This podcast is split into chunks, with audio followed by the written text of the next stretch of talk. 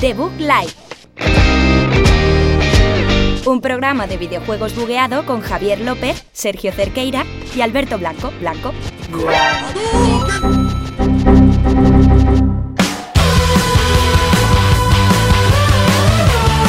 Muy buenas tardes, bienvenidos a un programa más aquí a The Book Live, programa número 3 de esta quinta temporada. Ya estamos de vuelta, no cada dos semanas, es que estamos aquí cada nada. Antes era cada semana, pero ahora parece más, pero no, porque entre las fiestas, entre los estudios, decís, joder, dos semanas no son nada.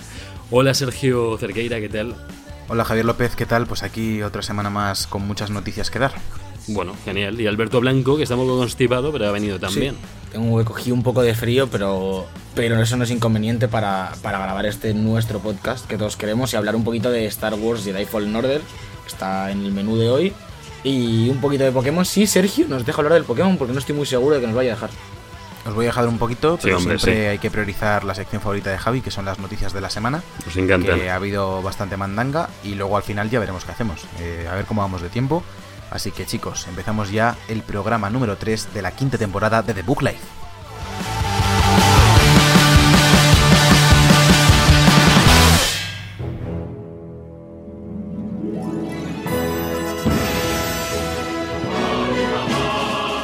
Información. Ya de vuelta, noticias de la semana, la información, como lo queréis llamar, en cada provincia de, España, podéis llamarlo como queráis. ¿no? Un día traeremos todas, todas las palabras de cada dialecto, de cada idioma, para que lo podáis llamar como queráis cuando empecemos esta sección. Hay un montón de mandanga. Sergio Alberto me acompañan con la mandanguilla de noticias, no de la mandanguita rica. Eso, eso irá más adelante, a lo mejor ni siquiera va, dependiendo del tiempo que haya. Tienes que dejar de, de utilizar títulos de secciones para hablar de otra sección. Es un consejo radiofónico que te damos desde aquí. Quizá Es que ha sido- confunde al, al oyente no saber en qué sección Bueno. está nunca. El oyente cuando me oye sabe que estamos, que estamos a las noticias. Es el tono noticiario, este, este no- informativo. Eh, bueno, ya lo sabéis. Y porque Sergio siempre es el que empieza las noticias. Eso lo saben todos los que nos escuchan. Eso es así. Así que voy a empezar con un anuncio, bueno, varios anuncios bastante tochos que se que tuvieron lugar en el X019. Oye, ¿qué ha pasado ahí? No me tiréis cosas, se, ha eh, por caído, favor. se ha caído, se ha caído la... Le ha tirado una zapatilla a la televisión. Ha habido violencia. Este X019 que se celebró en Londres fue el evento más importante exclusivamente de Microsoft, que, que nos dejó un montón de noticias, entre las que se presumía que se iban a anunciar títulos nuevos de Rare y Obsidian. Eh, pero aún así, empezaron con contenido de juegos que ya, que ya han, ya han sido lanzados, como Sea of Thieves, que lanzó un trailer de Everwild, una expansión que saldrá dentro de muy poquito en PC y Xbox One, y bueno, que promete seguir añadiendo contenido a un juego que estaba muy bien, que en YouTube y, y demás plataformas de streaming también funcionó bastante bien, pero que sí tenía una queja, era que no tenía todo el contenido que, que deseaban los youtubers, aunque siempre han ido pues, actualizándolo poco a poco. Yo era un juego Bueno. que la verdad de salida no jugué y tal, pero luego cuando ya salió el Game Pass en PC le di bastante con Rubén durante unas semanas y es un juego muy, muy, muy divertido para jugar en, en cooperativo. La verdad es que el, el objetivo que se planteaba lo cumple con creces y, y la pena es que no haya sido capaz de, de salir a flote tan bien como, como les gustaría y que se haya olvidado un poco la gente, porque es un juego bastante divertido. Bueno, para divertido, Alberto, los rumores que se vienen, que no se ve la cantidad de rumores que hay, nosotros venimos aquí porque no es información total, pero hay que traerla. Sabemos que tras el Espérate, éxito... espérate, espérate, ver, ¿Qué espérate pasa? un momento, ¿Qué? Javier. Pero, ¿Ya me has cortado la noticia? O sea, Hostia, ¿Ya has chaval, acabado el evento de Microsoft? está haciendo Sergio un resumen del evento de Microsoft.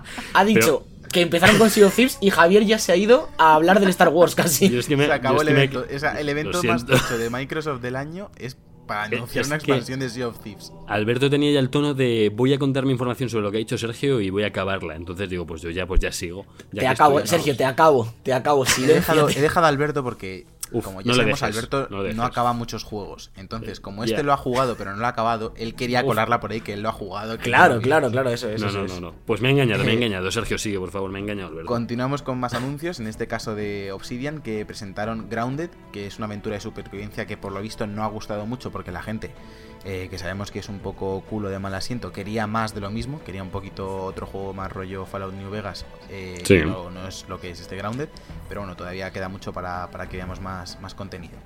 Eh, luego anunciaron un tráiler de Age of Empires 4, que la gente lo espera mucho, sobre todo Sí. la gente que, que viene de jugar los antiguos ya desde hace siglos, porque yo creo que el Age of Empires, yo creo que no trata sobre civilizaciones pasadas, sino que ya, o sea, que cuando se crearon eran presentes. O sea, Claro, claro, tantos años existiendo que... No, yo me acuerdo del hombre que meaba castillos y los destruía. Eso, eso para mí fue Age of Empires. Es todo. No, no sé si os acordáis. Era un, un- un personaje que podíais sacar. Sí, me acuerdo. Molaba, y molaba me parece, me parece que, que debería estar también en el nuevo porque eso es historia, eso era así. En, en, Sí.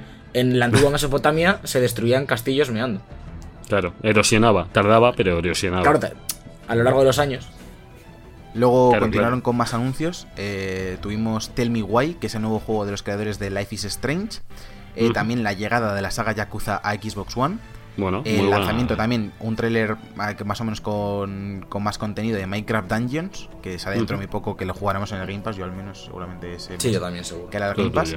Y Halo Reach, que llega en diciembre y va a ser el primero de los Halo que llegan a, Bueno. a PC. La mejor noticia ha sido esta. Ha tardado en hacerse efectivo, pero por fin, ¿eh? Eh, Noble 6 estará de vuelta en, en One. A ver, a ver qué tal sale, vamos.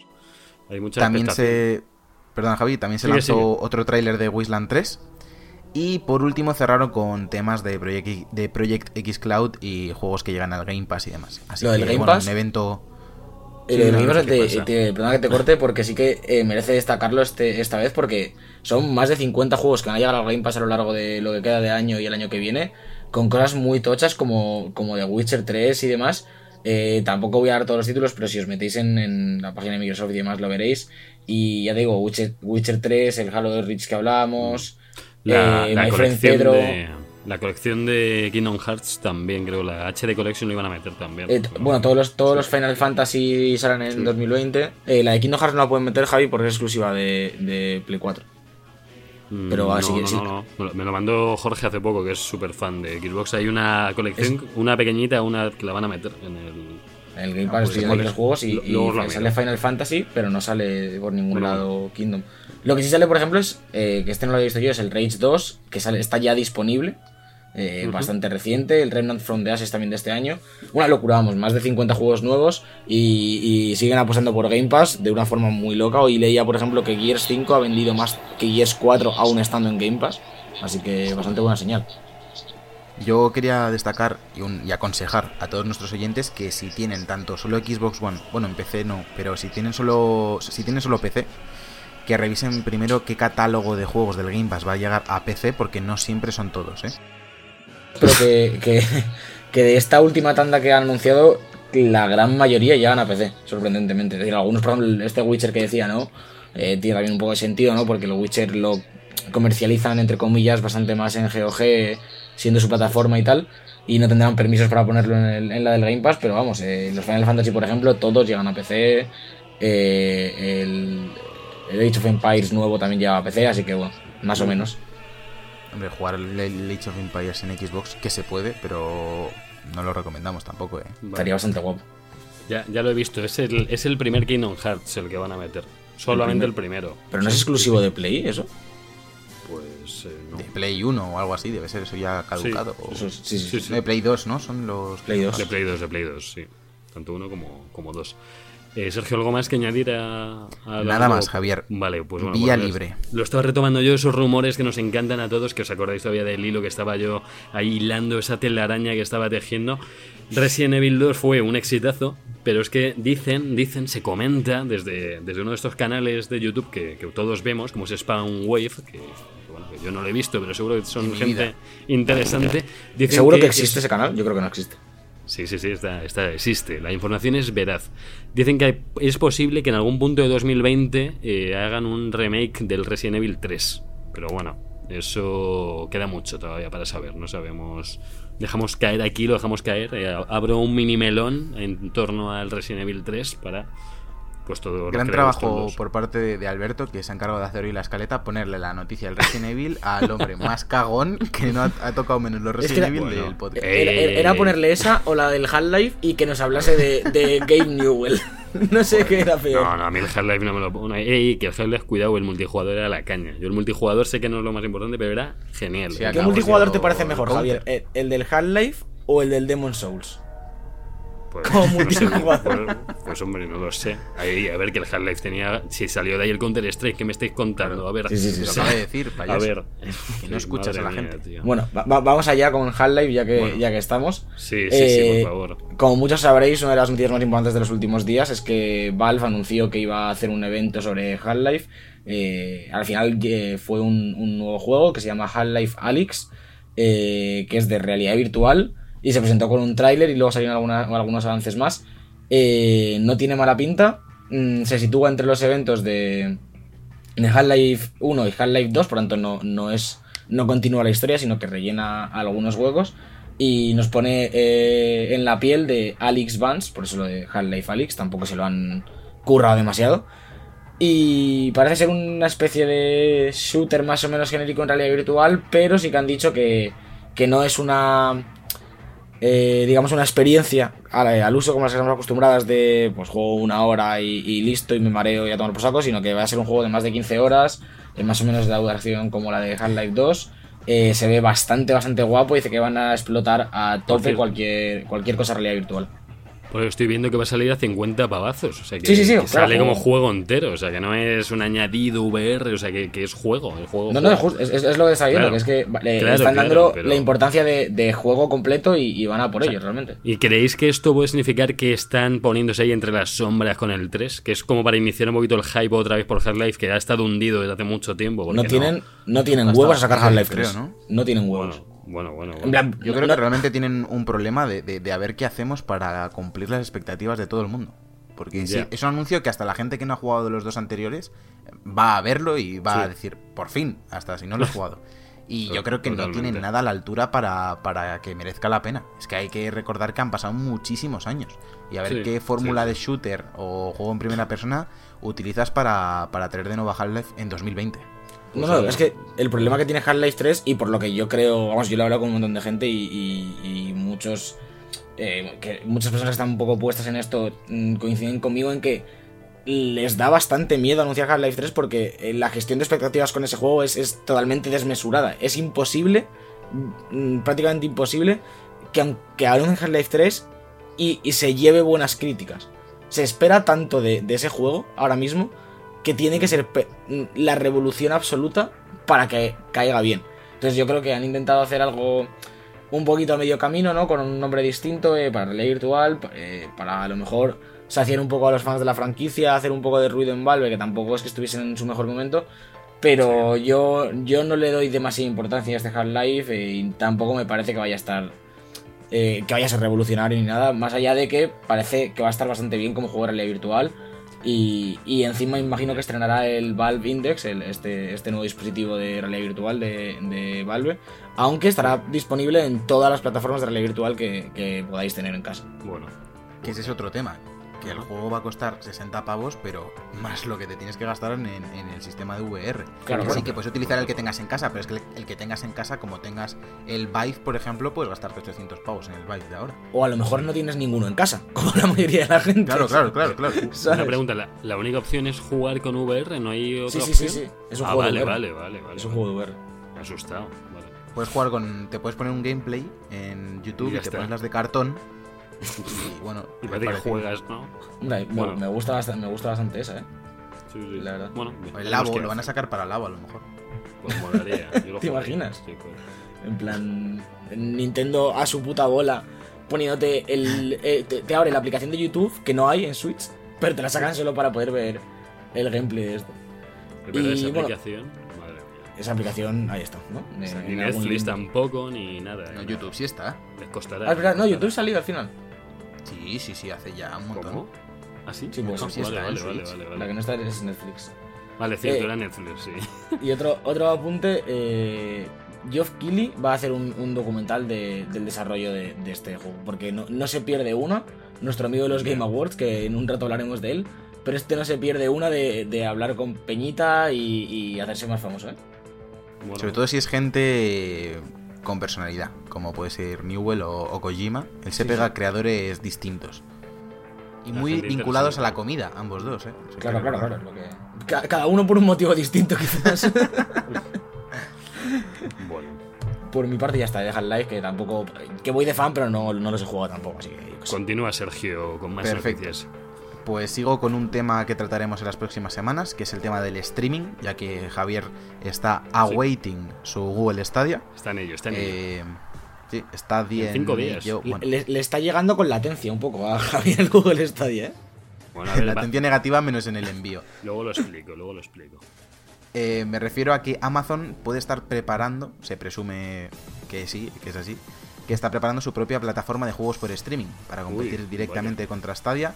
Sabemos que, que Amazon tiene un servicio que se llama Amazon Web Services, que tienen un montón de, de servidores en la nube, y puede ser que una de, los- de, las, de las iniciativas para fomentar estos servicios que, que ofrecen pueda ser un servicio de juegos como el que tiene ahora mismo Google y que de momento las, las opiniones son un poco mixtas. Hay gente que dice que le va bastante bien, ha habido polémica con el tema de que está confirmado que han pagado a youtubers por publicidad buena, no solo porque lo utilicen, sino porque digan que está bien.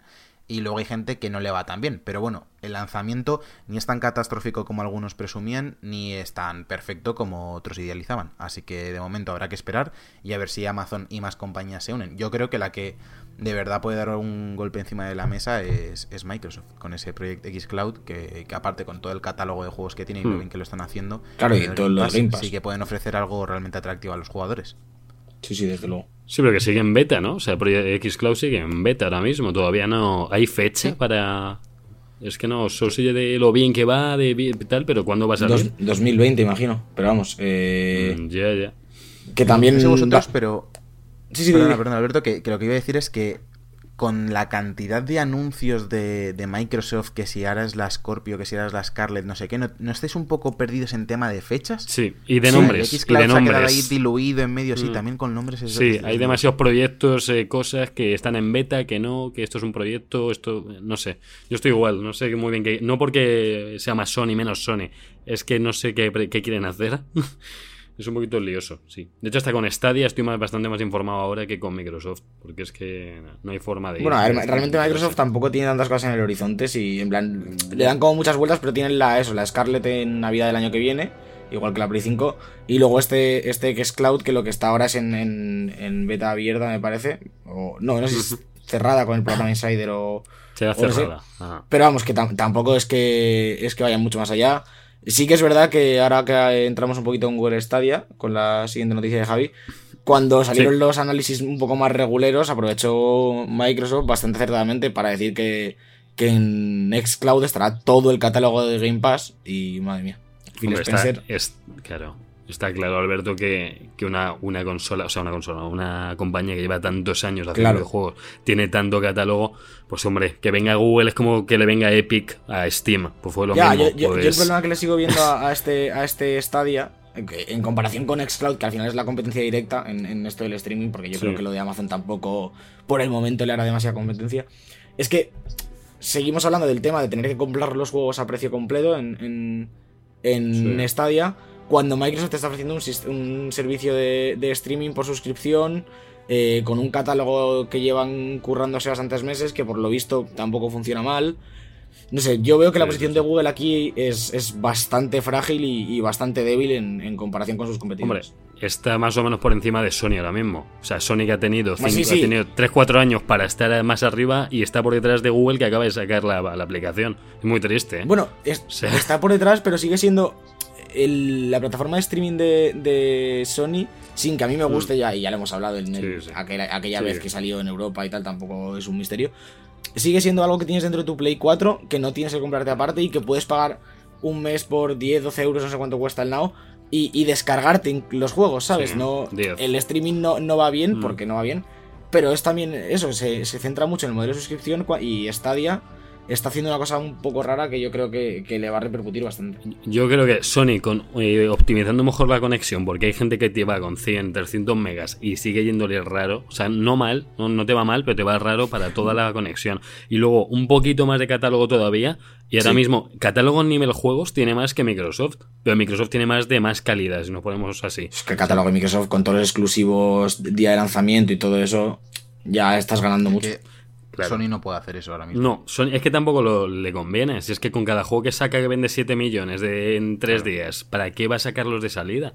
Es no, que no, se- está claro, está claro, está claro. Sí, ya, ya lo hemos hablado muchas veces. Si, si, estu- si Sony estuviera en la posición al revés, o sea, estuvieran al revés, yo creo que Sony habría hecho lo mismo. Si Sony ve que con sus exclusivos no va a ningún sitio, que, que Microsoft se está llevando todo con Halo 7, con el otro, con Gear Thing 7 o lo que sea, y ve que no puede, pues Sony yo creo que habría acabado haciendo lo mismo. Vamos, yo creo que es la postura. O sea, que se ha visto una postura muy poderosa. Yo en Play 3 no recuerdo tal hegemonía a nivel exclusivos contra No, Microsoft. no, por- para nada, pero para nada, esta, claro. pero esta generación ha sido, vamos, que nada que ver, nada que ver. Entonces, a ver qué nos espera, a ver qué nos espera en Play 5 y en la Scarlet. Yo tengo muchas ganas de ver cómo van a empezar las dos. Yo tengo bastantes ganas también, ¿eh? La verdad, eh, ya de nueva generación de consolitas. Sí, sí, sí. ¿No, sí. no os da la sensación de que esta se os ha hecho más corta que la anterior? Mm, sí puede ser. A mí la anterior se me hizo eterna. Es que Pero porque fue más larga, ¿no? A, a mí esta se me ha hecho larga, ¿eh? Ya. Pero a ver, Play, Play 3, ¿cuánto fue al final? Que fueron nueve Play años. 3 más, yo creo que más o menos lo de ahora. Sí. sí. yo creo que más o menos. Sí, es que esta llevamos desde 2013. Siete años, va a hacer en marzo, ¿no? O por ahí, o no sé si. En Dos- noviembre, 2013. noviembre, Cuando, ¿Sí? Cuando, ¿No? cuando salgan hacen 7 años. O sea, Ni, cuando ni siquiera siete existía años. este, este nuestro programa, ¿eh? Eh, por aquel entonces. así es. Y, Cuesta creerlo. Y de hecho, eh, la Play 3 salió en 2006, si no me equivoco. Así que fueron otros 7 años. Sí. Sí, sí, a sí, mí la sí. Play 3 se, hizo- se me hizo muchísimo más larga. Claro. Yo creo que porque jugaba más con Alberto y era más tedioso. Pero Claro, toda la- cada partida era como jugar 10 partidas al Modern Warfare 2. No, y pensar que toda la gente que tiene Play 3 todavía ahora porque no se ha pillado la 4, porque esté esperando que salga la 5, a Play 4 le queda hasta que la dejen de fabricar, vamos, hasta tres años más por lo menos, yo creo que va a seguir, ¿eh? O sea, Play 4, tío, es, la- es de las consolas más vendidas de la historia. Pero Solo ¿sabes por qué o sea, no, Javi? ¿Porque está nuestro programa ahora mismo en el presente o por qué? No, porque no Ah. les avisan. O sea, ellos Ah, sacan ya. la 5 y a los que están fabricando la 4 no les avisan. Entonces ellos van tirando hasta que Hasta se que- acuerda Hasta que se quedan sin piezas, hasta que se quedan sin Claro. piezas Claro, en plan de... claro, claro. De hostias, que no, no nos quedan chips de estos de antes, ahora hay unos nuevos guapísimos. Me ha entrado, me ha entrado ahora mismo vértigo por si Yoshida murió. ¿Cómo Yoshida no ha muerto, ¿no? No, yo creo que no. Mm, No.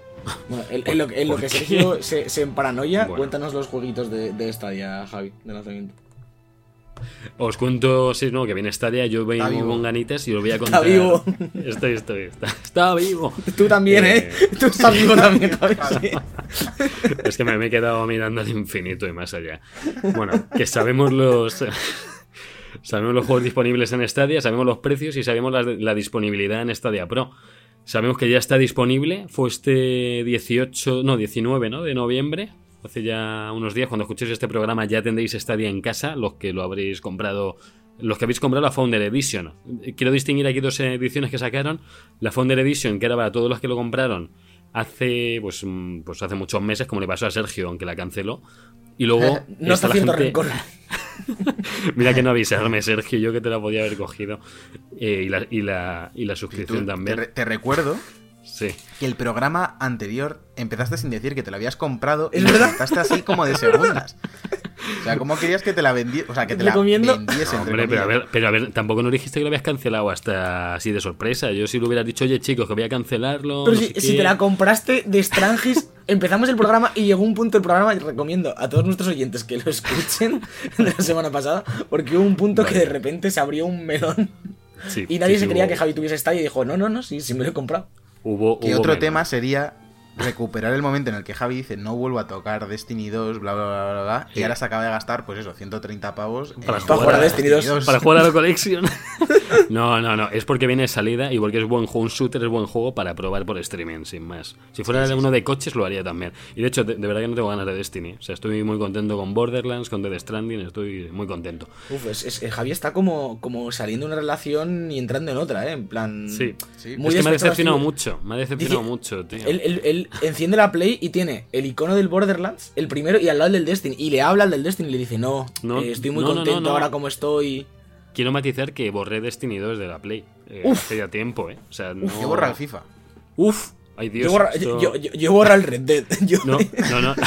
Pensé decir el blinding. No, no borra el blinding. Habría sido el que al- triple. que- que has jugado en Switch, Javier, que has jugado en Switch. Ya, pero bórralo. O sea, si quieres llegar a la altura, Sergio, de mí, tienes que borrarlo. Ya, si pero es no, que ocupa, ocupa, ocupa como 24 kilobytes, ¿sabes? Ya, esa, esa es la, la, relación, la relación de Javi con Destiny es un poco como que él quería el juego cuando era la fea Sí. y de repente se ha ido, es la guapa y él como que está intentando volver, pero a la vez no quiere, No, no, pero que no, sí, no. que no, ¿eh? No, pero Sí, es que sí, no, sí, no- Sí, no sí, se hagan ah, a mi visto- afecto. Por lo visto está muy bien ahora, ¿eh? Con todo el contenido que le han metido ha mejorado bastante. Que. Bungie está currando porque saben que se quedan ellos la franquicia y que hay que levantarlo como sea. Quiero matizar aquí unas cositas. En, en contenido total está bastante bien, pero los, el último DLC y el último planteamiento que están haciendo de contenido, por todos los youtubers que, estoy, que, es- que sigo más o menos, dicen que está siendo desastrosa. Tanto a nivel de historia como a nivel de, de cosas que hacer, dicen que está siendo de los peores DLCs que han sacado nunca. De hecho, en septiembre siempre salía el DLC gordo de Destiny, o sea, del 1 del 2. Y este ha sido el primer septiembre en el que el DLC no ha sido tan gordo como pensaba la gente. Entonces, mm, los estudios que le estaban ayudando de Activision, que eran Vicarious Visions y otro estudio que ahora mismo no me acuerdo cuál era, son los que hacen el crash. En plan, a lo mejor estás Sí. jugando a Destiny y te aparece el crash por a ahí. lo mejor te aparece. Pues estos estudios les ayudaron con varios DLCs y se ha notado la, la marcha de ellos. O sea, que les que gustaría o no Activision. Pero se fue, fue, fue irse a Activision, comprar su juego, irse dos estudios con muchísima gente que les ayudaba y además mm, Destiny incluyó en este último DLC eh, incluyó el pase de batalla, que a mí en un juego que era entre comillas eh, de pago, porque ahora ya no, porque es free to play, me sobra totalmente que un juego como Destiny tenga pase de batalla. Entonces, A ver qué hacen, ¿eh? A ver qué hacen. Yo dicen que a lo mejor para septiembre del año que viene que, que sí que vuelven fuertes otra vez. Así que pues mira. Yo, yo tengo bastantes ganas de ver. Tienen un marrón. Tengo bastantes ganas de ver ya no, ya no lo que pasa con Destiny, porque yo creo que, que eso es lo que dices, que tienen un marrón ahí, que a ver cómo resuelven, pero sobre todo, ¿qué es lo siguiente que hace Bungie, tío? Tengo muchas Sí, eso ganas. es lo que quiero saber yo también. ¿eh? Yo espero que se pongan. Dicen, de hecho, estaban con otra cosa ya. Estaban ya con otra cosa por ahí, pero a saber cuándo, la, a cuándo se ponen. Bueno, a lo que iba con la noticia de, de Stadia. Sabemos que de salida va a haber 22 juegos. De estos 22, pues desde Destiny ya hemos hablado, Assassin's Creed Odyssey, Ataque a los Titanes, eh, Football Manager, eh, bueno, un poquito Just Dance 20, para todos los que tengáis Stadia, podéis, bailar- podéis bailar por streaming también. Joder, bailar por streaming, ¿eh? Con latencia negativa en el baile. ¿Eso cómo, eso Qué cómo va a funcionar? Porque con, Tengo o sea, ni idea. ¿con qué mando juegas? Ya, no sé, No sé. no lo sé, no sé cómo lo Yo, van a yo- hacer. yo creo que es. ¿sabes, ¿Sabes la típica de ponerte el vídeo de, de, Tik- de TikTok de Kesha en YouTube del Just Dance y bailar como si lo tuvieses? encima, ¿no? Pues es eso. Pues igual. Joder, qué tristeza hacer eso, tío. El, el. Just Dance precisamente es un juego en el que sí que cuela eso, ¿eh? O sea, Claro, que te claro. dicen que le estás haciendo que te cagas y tú te vienes arriba y te lo crees. Claro, claro, y acaba- acabas dando volteretas para atrás en el salón muy rápidamente. También, también, bueno, juegos como Mortal Kombat, el Red Dead 2 también va a estar, el Tomb Raider, bueno, todos los así tochos. Y por cierto, además de regalar el Destiny, han dicho que iban a regalar también el eh, Samurai Shodown también. Showdown. Showdown. Samurai Lo he tardado medio segundo en corregirlo. Samurai Saudon. Me Bueno, el gusta. Showdown vuelve. Yo el juego gratuitos, eh, bueno, entre comillas, porque habrá que pagar Stadia Pro, que los que hemos comprado por la edición, tanto la Founder Edition como la Premier Edition esta, eh, son tres Pre- meses de Stadia Pro. Premier League Edition. A mí me llega, a mí me la envían entre el 28 y el 29 de este mes, de noviembre. Te, Yo- te va a tardar, te va a tardar más a ti el Stadia que unas fundas que me compré yo el otro día en AliExpress. Que yo bueno, creo que es me que llegan AliExpress no es. Google, ¿vale? O sea, no me compare los ¿De chinos. ¿De qué te has comprado fundas, Alberto? Al iPhone. En el móvil. Hombre, ¿Qué iPhone? ¿Desde cuándo usas iPhone tú? Vaya. desde que me lo compré la semana pasada, porque no tengo ningún tipo de ¿Has, auto. has visto cómo sabía que no tenías iPhone desde hace muy poco? si es que lo sabía, digo, este que dice de iPhone, si tenías ahí un churro antes que... Un chachomi de esos. A ver, a ver, a ver, Alberto, o sea, Javi, no me puedes hablar de móviles churros, tío, que me llevas móvil con tapa como si tuvieras 56 ¿Pero qué pasa con la tapa? Se me ha quedado el suelo dos mil veces. No, la tapa envejece al móvil, tío. Y a la la persona, el puede móvil y a la persona. A que llevo un iPhone con tapa, mamón. Ya verás. Hostia, ese es el próximo nivel. Eso te detienen. O sea, Te para detienen. Steve Jobs sale de la tumba y te detiene. Pero hombre, pero ¿qué Va a tu casa por ti. Pero si uno de cada tres móviles iPhone tienen partida la pantalla, tío. No me, no me vengáis con tonterías, por favor. Lo que costaría poner una tapa. mierdas, Lo que sé es que no se puede llevar tapa. Prefiero ir con la pantalla partida y rajarme la oreja cada vez que me llame mi Qué abuela bien. a llevar tapa, tío. Joder, eres un visionario. Yo espero que toda la gente vaya con las orejas así. ¿Sabéis quién no lleva tapa? Porque es un visionario y siempre está en la cresta de la ola. Ay, Dios, ¿Quién? ay, Dios. Nuestro gran amigo Geoff Keighley, Bueno, que ya nos ha anunciado eh, sus candidatos a los Juegos del Año y la fecha y toda la pesca. vaya, Eh, vaya. La fecha será el próximo 13 de diciembre, en la madrugada del, del 12 al 13, eh, pues, de jueves a viernes Sí. a las 2 y media de la mañana. Eh, Y anuncio especial. Dilo, dilo, dilo. Anuncio especial. Vamos a hacer, a, a hacer a- a y a estar, a estar en directo haciendo los Game Awards a las A las dos y media. jueves al Un día laboral, ¿eh? además, ¿eh? Apunten, apunten la fecha del 12 al 13 de diciembre a las 2 y media de la mañana, hora española, 7 y media, hora de Ciudad de México. Sí. Estaremos en directo en Debug TV en YouTube. Ya, pondremos links, seguidnos en redes sociales para estar atentos, porque lo vamos a hacer en directo con Geoff, como hicimos el año pasado, en una radio. Sin radio. Por Dios. Qué, qué recuerdo es aquello. Pero, sin Javier durmiendo con un saco de dormir y que le extraño. Y esas pizzas que hubo, también hubo pizzas, ¿eh? que no lo Uf, decimos. uf. ¿Hubo, Hubo ¿hubo pizzas? No, pero- no. Hubo, Lo- eh, pizzas la- y hubo lo- una persona a la que no nombraremos aquí que descubrió el come y bebe ese del Domino's y le hizo tan feliz. Y, hu- y hubo otra persona, que tampoco nombraremos aquí, que lo tomó como un boicot. Eso hay que recordarlo. A ver, ahora que quiero recordar aprovechar este espacio promocional para recordaros que podéis ir a nuestro iVoox, eh, poner 2.50 eurillos y apoyar al Debug 2.99, Podcast. 2.99. 2.99, perdón, joder, un poco caro, eh, a ver si, a ver si trabajamos. No se puede bajar. Eh, No, podéis ir ahí a apoyarnos y si nos apoyáis lo suficiente como para que, yo que sé, nos podamos jubilar, a lo mejor escribimos un libro sobre nuestras aventuras. Ojo. Madre mía. Eh, Lo queréis a leer, ¿eh? ¿Qué pasa aquí? Que Eh, otra cosa que os iba a decir con lo, de, con lo del tema de los apoyos, que ya tenemos nuestros primeros Patreons de iVoox. eh, Lo que sea. Vamos a hacer Sí. algún podcast así más informal entre semana, seguramente con alguna cosilla que, que vaya saliendo. Sí. Que no entre en el podcast 8 o alguna noticia que queramos comentar antes del podcast de la semana. Así que, oye, que si Sí. queréis apoyar, os lleváis ahí audios exclusivos, chavales. Y, y también ya, ya que estamos con la promoción, recordar en directo que Javier me debe dinero. Esto lo, lo- lo dejo Es aquí. en cierto. alto. Y ya que seguimos con la promoción, recordad también que Alberto se ha hecho un Patreon para el iPhone. Para Hombre, las fundas pa- del iPhone, Claro, todo claro. tipo de accesorios y demás. Y seguro que Aplicaciones la- de más. Y a, ver, a saber qué funda te has cogido. Que no te va a tapar bien. Me he cogido, ser- me, me he comprado una de Pickle Rick, chaval, que es increíble. Uf, te has pillado el iPhone solo por las fundas que tiene. O sea, solo por las Bueno, fundas no, no, no. bueno, esta- eh, lo voy a decir en directo. Lo voy a decir en directo porque yo aquí me desnudo. Esta, esta es mi casa y aquí no hay Sí, ningún sí. secreto. Me compré primero las fundas que el iPhone. Me compré las fundas y cuando me vaya a comprar las fundas dije, me tengo que comprar el puto iPhone. Claro que sí.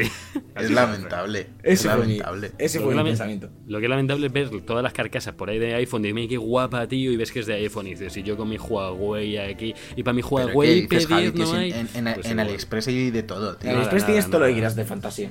No, pero, pero iPhone siempre más, tío. iPhone siempre tiene más, tío. Siempre lo veo y tiene más carcasas, más funditas, más todo, tío. Eso que es, no, que eso no. es. Pues somos, somos todos los pijos. Que nos vayamos Bueno, ya a los juegos de la semana, chicos. va, los juegos no, en plural. No, no, no, no, no, no, Por no, favor, los. Game Awards, los Game Awards, Javier. Es que se- me os vais por las ramas. O sea, esto, Deja de se boicotear, deja de boicotear esto- todas las noticias importantes de esta esa información se cuenta al final de la sección, no entre medias de los Game Awards, así como si. Ya, pero yo qué sé, ha, salido así. Ha salido así. Vale, Eh, pues sí, sí. al mejor juego del año, eh, lo que nos importa. No voy a decir todas las categorías No, porque no, vamos a estar aquí hasta el me martes.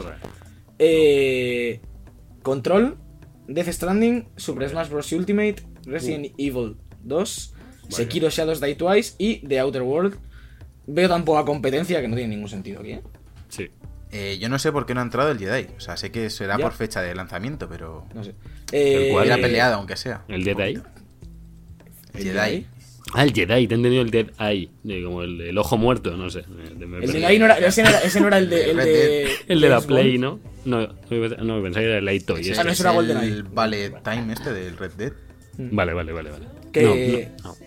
Entiendo que la- las- el siguiente programa haremos la porra. ¿O cómo sí, va el tema? Sí, sí, ¿Qué, sí. qué? El- Es que no la sé- sección no- central del próximo programa será la porra. Claro, La claro, porrita, claro. la porrita. La Por porrita cier- que tanto nos gusta. Por cierto, ¿vas a poner alguna noticia más de Game Awards? Es que quiero dejar una para el final. No, solo quería decir, ya que estoy con, Vale. con esto, que, que Gris, eh, el juego de, del equipo español Nómada Studio, está nominado a tres premios, entre ellos, Sí. obviamente, Mejor Dirección Artística, Mm. y, y está bastante bien, la pequeña mención nada más. Yo le des- les he dado la enhorabuena por Twitter, ¿vale? Deberíais hacerlo, deberíais seguir y decirles Estaban esperando tu, tu mensaje. Hombre, ver, pero dime tú que están compitiendo contra Dead Stranding, tío. O sea, imagínate tú con tu juego ahí de que lo has hecho ahí en la universidad, no sé qué, y de repente estás. Bueno, a ver, lo estoy poniendo como un ejemplo. contra, o sea, contra, contra Death Stranding en Mejor Dirección Artística va a estar bastante complicado también. yo Yo yo he votado ganar, ¿eh? yo he votado por Gris en dirección artística. Me lo he pasado Sí, yo espero, espero que lo gane, ¿eh? yo espero que lo gane. Me encanta Dead Stranding, pero creo que como concepto artístico o como diseño me mola más mucho más Gris. O sea, es otro nivel. Sí, es que sí, no sí, tiene que sí. ver.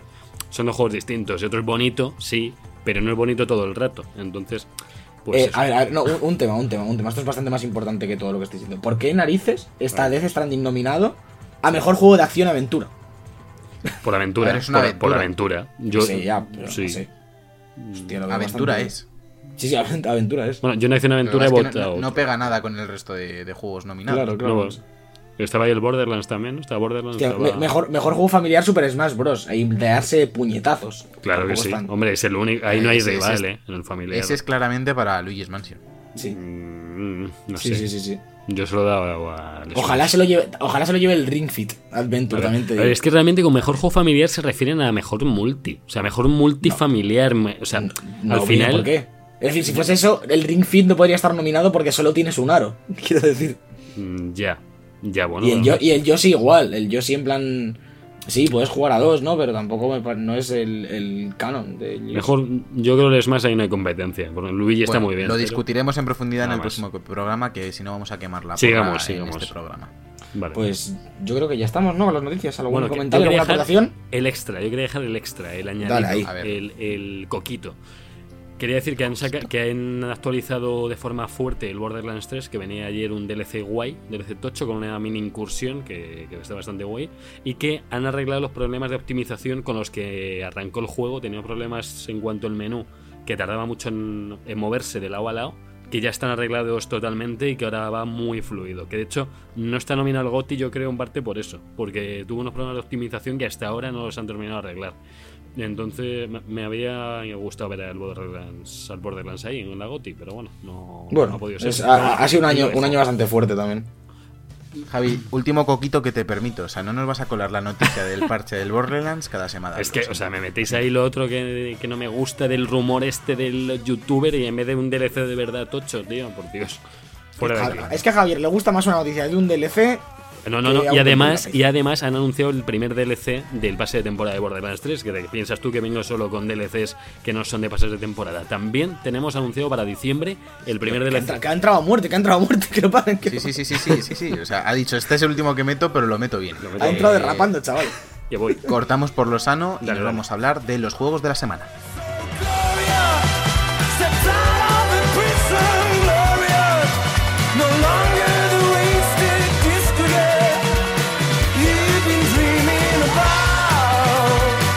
The Book Live, un programa de videojuegos bugueado con Javier López, Sergio Cerqueira y Alberto Blanco.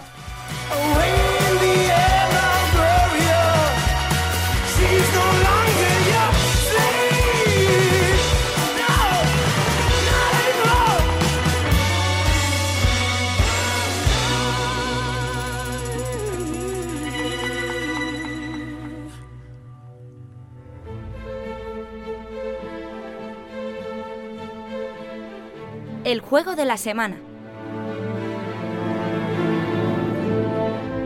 Los juegos de la semana, no el juego de la semana, sino los juegos que no suele ocurrir muchas veces, pero es que hoy hemos traído dos videojuegos: Jedi Fallen Order y Pokémon Espada o Escudo. Eh, sobre todo Espada. El escudo es para los mm, frikis que hayáis cogido una cosa tan fea como ese. Po- po- Pokémon Pero- Espada y Escudo. el espada. Sí, Yo soy Espada, yo soy Espada. también, yo también. Pokémon Vale, Espada y. Escudo que Javier se lo ha pillado eh, de la misma manera que se pilló Stadia. Exactamente. más o sin menos. decir nada, sin decir nada. Y no nos hemos entrado en directo, esta vez nos hemos entrado Nada. un poco antes, pero. Bo- muy que poco antes. Es que me gustan las Hay un- sorpresas. No me gustan las sorpresas cuando realmente hay un. ¡Ah! Y dices, ay, bueno, no me lo esperaba. Es- pues están yo- muy bien para preparar el programa, las sorpresas están genial. Bueno, hombre, pero así improvisas un poquito ahora conmigo. Así no te quedas tú solo en la cancha, Eso Alberto. es, eso es, eso es, eso es, Bueno, eso es. y Hay un deciros. gran verbo para lo que para lo que hace Javier, que es chitar. Es ¿Chitar? Chitando. Se la ha comprado chitando. Ah, que no chiteando, eh, que chiteando te banean. Y, No, de pero cheater chitando no. No, Hostia, y lo he comprado, y lo he comprado gracias a Wallapop. Esta mano que hace Pero no, no, publicidad. no, para, para, para. No, no, no. Esta gente no nos paga ni un euro. Jorge, mete un es pitido ahí. Por Madre favor. mía. No, no, no, no, no. Aquí solo duro. hacemos publicidad de- del iPhone. digo yo, encima, o sea, encima me vas a hablar de cómo las compró, que no nos importa. Hombre, no. O sea, Es el juego de la semana, no el juego de, de, de- de cómo lo he comprado, el juego de las transacciones. Que me ha salido Para baratito. eso estaba ya ¿vale? tu sección Los Chollitos. Y los Ojo, chollitos ojo, que- volverán. Los Que chollitos viene Black volverán. Friday, eso- que viene Black Friday. Mira, Mira, ya está- ¿quién se está sacando publicidad ahora, Alberto? A ver, yo no he sacado Black Friday. Pero, no, pero no vayáis. marca. No vayáis. Bueno, ya. Pero te incita a comprar a esas marcas. Entonces, pues ya está. Bueno, empiezo yo con el juego de la semana, que es el Por que es de verdad el juego de la semana. Y para Bueno. mí, Pues, pues, pues, yo creo que de momento juego del año. Espero que para los GOTIS que, que haremos a final, pues, en tres semanas prácticamente, eh, ya habré jugado completamente a Death Stranding. Pero de momento, para mí es el juego del año. Es Star Wars Jedi Fallen Order. eh, que hay mucha gente que está diciendo Star Wars Jedi. Se está recuperando el Jedi, recordamos, de cuando las peli no, no existía la, la trilogía de precuelas, que la gente decía Jedi. Eso, eso se está olvidando Jedi. y hay, que recordarlo. Eh, bueno, este Star Wars Jedi, lo recordamos, está hecho por la gente de Respawn. eh, para los millennials o generación Z, X, em, los que han hecho el Apex. Para, para Vale. y buena también el. Titanfall, aunque la gente ya se También. olvida del Titanfall y es el, el- el Apex para los pro players. Eh, lo que él nos cuenta es la historia de Cal este, Cal, que es un pelirrojo, es muy pelirrojo y muy Jedi. Entonces, eh, su Y historia... entonces, pues de eso va el juego. A ver, pelirrojo sí, espadas láser sí. Son sus dos características principales, ser pelirrojo y ser muy Jedi. Eh, el juego comienza eh, con una- un prólogo en el que él se encuentra en un planeta que trabaja como recolector de chatarra, eh, con un compañero alienígena de estos de Star Wars, criatura de cantina, eh, Sí. muy muy majo, que también le ayuda ahí a hacer unos encargos, y se sitúa un poco entre el episodio 3 y el episodio 4, una época en la que los Jedi han sido prácticamente exterminados, eh, a vista de todos están exterminados, aunque no saben que hay Jedi ocultos entre ellos, y... mm, y el imperio lo que tiene es, pues eso, una orden que lo que se dedica es a exterminar a los últimos Jedi que quedan, que quedan vivos en, la galaxia. Eh, con esta premisa comienza la historia de nuestro personaje, que por una serie de acontecimientos que suceden en el prólogo se ve empujado a retomar el camino Jedi y a huir de esta, de esta parte del imperio que se está encargando de exterminarlos y comienza una historia en la que vamos descubriendo el poder de la fuerza, vamos recordando cosas sobre nuestro entrenamiento cuando éramos eh, jóvenes padawans y vamos aprendiendo cada vez más cosas. Lo que me ha gustado del juego muchísimo es obviamente que sigue la estructura clásica de, un Soulsborne, eh, es que es 1-1, literalmente, lo que tenemos es el combate tradicional que pasa de estar en L1, R1 y demás a estar en cuadrado y triángulo con ataque básico y ataque fuerte. Tenemos hogueras, que en este caso son puntos de meditación. Tenemos un árbol de habilidades que en este caso no funciona como en los Souls, que tienes que hacerte una build de fuerza o de habilidad o lo que sea, sino que son eh, distintas habilidades que se dividen en tres ramas. Combate, eh, fuerza y salud. Eh, además, a lo largo que vamos avanzando en el juego, se abren, o sea, esas, esas ramas se van expandiendo cada vez más en función de las habilidades que tenemos. Y otra cosa que me ha gustado muchísimo, estoy ya en la, en la recta finalísima del juego, es el sistema de, mm, de mejoras que tiene. Tiene un sistema de mejoras eh, que está muy vinculado a la narrativa, que es, pues eso, habilidades que adquieres para poder eh, acceder a distintas zonas. eh, y eso lo mezcla un poco con el diseño de niveles que venimos viendo en los Souls de eh, estar en una zona muy grande, de repente activar un atajo y que te lleve a una hoguera anterior. El diseño de niveles está también muy, muy pensado como Dark Souls 1, con mucha verticalidad, muchos niveles en, ese aspecto y es que el juego es impresionante. Es la aplicación de, de Sekiro un poco porque tiene alguna cosa con el tema de, de la postura que era en Sekiro, pues está aplicado aquí con el tema también de, de las guardias, que no puedes estar todo el rato protegiéndote, ni los rivales pueden hacerlo, aunque no es tan crítico como en Sekiro, porque si le rompes la guardia no le puedes matar de un golpe, pero sí que le das un golpe fuerte. Y luego también me ha gustado muchísimo la diversidad de enemigos. Tenemos eh, enemigos en Darzomir, por ejemplo, que es un planeta mm, de los más avanzados, que son rollo Darth, Ma- Darth Maul, que van como con unas varas. Luego tenemos a los, a los guardias que van eh, simplemente con un... Con esto, con los disparadores láser estos que se me olvida el nombre. Los blasters. Los blasters. clásicos, Eso, Mm. con los blasters. Y, mm, y luego tenemos pues eso, a los guardias, a los Stormtroopers que van con lanzas, a los robots. Ahí están los robots estos que sale, el que sale en Rock One, que es así Sí. negro, muy Sí, sí. grandote. Sí. También es uno de los enemigos principales. Hay un montón de minibosses eh, que nos dan acceso a, a nuevo contenido. Y luego, eh, ahora, ahora atiendo preguntas, Alberto. Aguárdate esa pregunta. Perfecto, Y luego otra cosa que es importante es el backtracking que haces en los, en los planetas. El número de planetas no es muy, muy grande, pero habilitándote ciertas zonas en ciertos momentos, lo que hacen es que no te canses. Por ejemplo, un ej- un- el ejemplo que se me venía en la cabeza mientras lo jugaba era Metal Gear Solid 5, que tiene un Ujú. número de escenarios limitados porque son muy grandes, etcétera, etcétera, y hay X bases y demás. Sí. Y cuando te toca regresar a ellos, tienes la, sen- la sensación de que esto ya lo he visto.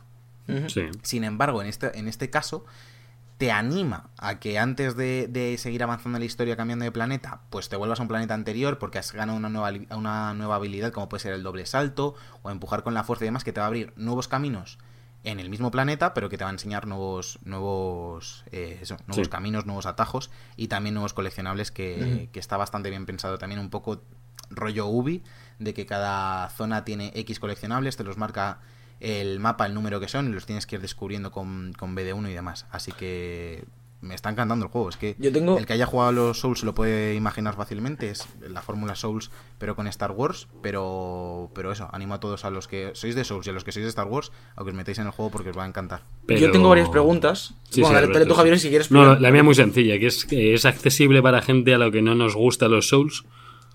Sí, es accesible Vale. por, por varios aspectos. El primero porque tiene cuatro niveles de, dificultad. Vale, Eh, puedes jugarlo en modo mega fácil y que sea simplemente el, el pues eso, un juego de acción de Star Wars que sea más sencillo y Sí. luego puedes ir complicándolo hasta que sea algo más parecido a un Souls. Yo lo estoy jugando en el tercer nivel de dificultad de 4. Seguramente me lo vuelvo... Es que estoy pensando hasta en comprármelo en la Play porque es un juego de platino y, y jugarlo en la, en la última dificultad. Y otra cosa que se me ha olvidado de comentar es que tiene ese toque de Souls de, de esconderte a enemigos detrás de puertas o en una esquina y que te den el primer golpe por la espalda y no lo veas y que si vas bajo de salud te pueden matar. Pero lo que sí está bien es que no te mata automáticamente por caída, porque tiene un montón de Bueno. fases de plataformeo que están muy bien. Menos mal. Y sí. si te- cada vez que te calles eso, que no llegues a coger una liana con la fuerza y demás, te matase, sería más frustrante que, Mm, que recompensante en niveles de, fi- de dificultad. Yo, yo aquí es un poco donde venía la. Bueno, mi primera pregunta era sobre la dificultad y más o menos me queda, me queda resuelta porque Sí. me da un poco el miedo ese de, eh, siendo un, un Souls-like, eh, quizás, eh, que fuese demasiado fácil, porque obviamente es un juego de Star Wars y, y- y no pueden hacer un Souls-like a, a muerte porque eh, tienes un público muy grande al que tienes que satisfacer. Pero también parte de la gracia de, de este tipo de juegos es esa dificultad y un poco la, la parte táctica, ¿no? De, de- del combate. ¿Eso qué tal lo resuelve este, este Jedi? En, en plan, ¿es un machacabotones? ¿O tiene alguna. eh, tiene capas de profundidad el combate para que tú tengas que pensar un poquito? Para nada. No quiero desvelar muchísima, muchísimos temas en tema de combate, de, de funciones que puedes realizar, eh, porque se puede, al final del juego no para de complicarse más y más el combate en términos de, de habilidades que tú tienes relacionadas también con el sable láser que puedes ir mejorando eh, y que le aportan más, más complejidad. Y luego, en lo de lo que te referías, básicamente el que venga de un Souls, el combate más parecido es a Sekiro, por así decirlo, por el tema de la postura, que en este caso es como la Y guardia. la velocidad, ¿no? Un poco Y- de combatibilidad. Sí, la velocidad, porque no, o sea, tú puedes protegerte, pero me refiero, jamás vas a llevar un escudo, por ejemplo. Ya. Eh, Tienes que, sobre todo, atacar. Eh, y en el tema de combates no es un machacabotones. Tienes el, el tema de la fuerza, que puedes atraer enemigos, empujar a enemigos, ralentizar a enemigos. Si te lanzan, si te están disparando mientras tanto, puedes o guardarte de los disparos con- manteniendo pulsado el botón de guardia, que es el, el L1, o sincronizarlo con el disparo y devolverlo, por ejemplo, que eso está bien. Luego hay robots que vuelan, eh, que molestan bastante, que sí, que están disparando constantemente y los puedes atraer y piratear con BD1 para que se vuelvan de tu parte o puedes atraerlos y directamente lanzarlos con la fuerza contra varios enemigos. El tema de la fuerza es un recurso limitado, no puedes estar todo el rato eh, utilizando habilidades de Es fuerza como porque una barra de nos o algo así. Sí, es exactamente eso, es una barra de maná. Mm. Y luego otra cosa del, del combate que está bastante bien es que lo, lo combina bastante con lo que decía antes del sable láser. O sea, el sable láser avanza. No quiero decir cómo. Ya, ya. eh, vale. no un- simplemente es estético. Hay mesas en las que podemos cambiar por completo la apariencia de nuestro sable láser.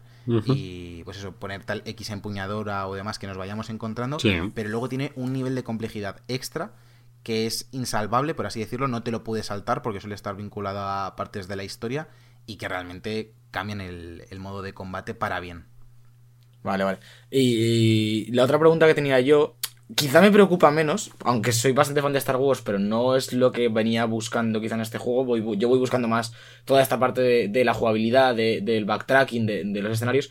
Pero sí que he notado cierta preocupación, por lo menos en internet, a nivel de, historia y de que. Y de que quizás sea un poco insulso a la hora de, que no cuenta nada muy relevante para el universo de Star Wars. Aquí es difícil porque por parte de Electronic Arts y Respawn sé que tiene que ser difícil el tratar directamente con Disney como un eh, agente externo y hacer una historia de un videojuego que forme parte del canon. Hay que recordar que es canon lo que está pasando aquí. A mí me parece que está bastante bien la historia. Es cierto que el personaje es un joven Jedi, eh, no es un Anakin eh, que tenga mucho conflicto con el lado oscuro, aunque es un tema que siempre está presente, sobre todo con las historias de los Jedi, porque siempre hay un conflicto con la ira que te lleva al lado oscuro. Pero la historia está bastante bien. Eh, te, emplazan bastantes momentos que recuerdas, sobre todo en la parte de cuando eres un niño, con el tema de mm, de la extinción de los Jedi, eh, ves un poco el tema de los clones y demás, menciona un montón de personajes, eh, vamos a ir al planeta de los Wookiees, o sea, tiene un montón de guiños a, la historia original. Sí es cierto que yo a lo mejor he hecho en falta un pelín más, pero sé que ahí Disney tiene que haber sido muy tajante y no querer meter, por ejemplo, un Obi-Wan y cosas así. Pero, pero a mí de momento está, la historia es más que correcta, a mí me está gustando bastante. Que la gente puede pensar que es insulso, bueno, es ya te digo yo que es un factor que al que no le acabe de convencer, por así decirlo, las mecánicas, le va a convencer la historia, por querer acabar de ver la, historia de Sekiro. Soy de Sekiro, de Star Wars, que es algo que no pasa con Que también, que, la de Sekiro también. Eh, a mí lo que me pasa con los Souls, que sé que tienen un lore muy profundo a través de los objetos y demás, es que no me parece suficiente muchas veces como para continuar. O sea, yo no, no, por, el, por el tema del reto del juego, pero aquí sí entiendo que haya gente que le llame la historia, el seguir la historia en algún momento que se atasque para, para continuar, cuando en el Dark Souls puede que no. Eh, para mí, realmente lo que me atrae este juego, y por eso te decía que la historia a mí personalmente no es lo que más eh, me pueda echar para atrás si no estuviese bien o si no fuese eh, tanto como, como se pueda pedir, es porque lo que yo busco en este tipo de juegos, cuando se anunció que iba a ser un Souls-like, así entre comillas y demás, es justo eso, el, avanzar por los escenarios, el ir mejorando a, mi personaje, el aprender de los enemigos y, ir descubriendo nuevas zonas y, por lo que dices eso parece que está bastante bien, ¿no? Y, y, satisface, por lo menos. Sí, no descuida uno de los ninguna de las facetas por priorizar la otra. O sea, el que tenga una historia más elaborada y, en mi opinión, objetivamente mejor, simplemente si juegas al juego, que no más allá de leerte el lore y los objetos y bla bla bla bla bla tiene una historia bastante buena que te llama. Y eso no hace que, descuide la, parte del, del, combate o de la dificultad. Y otra cosa que, he comentado antes, pero que quiero recalcar, las zonas de plataformeo están extremadamente bien, ¿eh?